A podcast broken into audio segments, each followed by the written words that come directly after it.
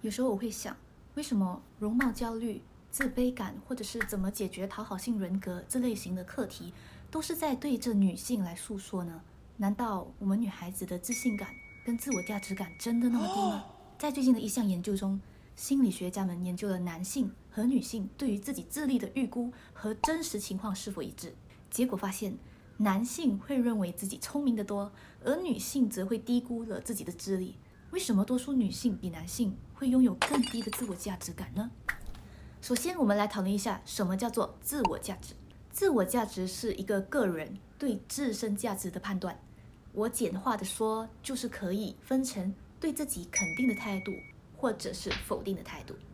那么你对自己是肯定还是否定呢？第一，价值观的形成。心理学家罗杰斯认为，价值的条件化是一切现代病的根源。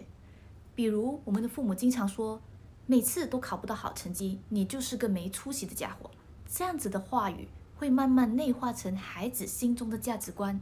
于是他开始这样批评自己：“我天生就是个笨蛋，还不如摆烂吧。我就是这样长大而来的。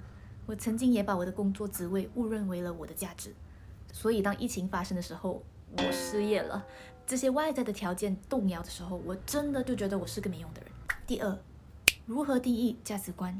现在的我不一样了。我认为外在条件的增减不应该波动我自身的价值。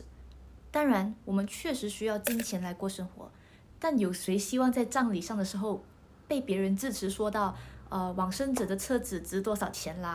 八十年里面总共赚了多少钱啊？像 PPT 一样的解说人生。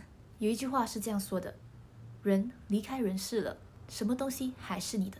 带着这个问题，可以更好的判断对自己重要的事，A.K.A 你的价值观。我希望当上天决定把我带走的时候，最终希望自己活成了我喜欢的样子。那怎么在有生之年做到呢？就是我人生的课题了。第三，行动还是劳动？创造自我价值，除了靠行动，还必须懂得把行动付诸在对的时机。有句话叫做“选择比努力更重要”，并不是说努力不重要，而是该更看重选择，然后再把所有的努力都放在你选择的方向上，行动而不是劳动。希望这些对你有帮助。再见。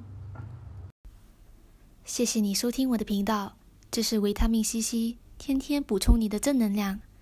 希望你今天过得更好，下次再来哦，拜拜。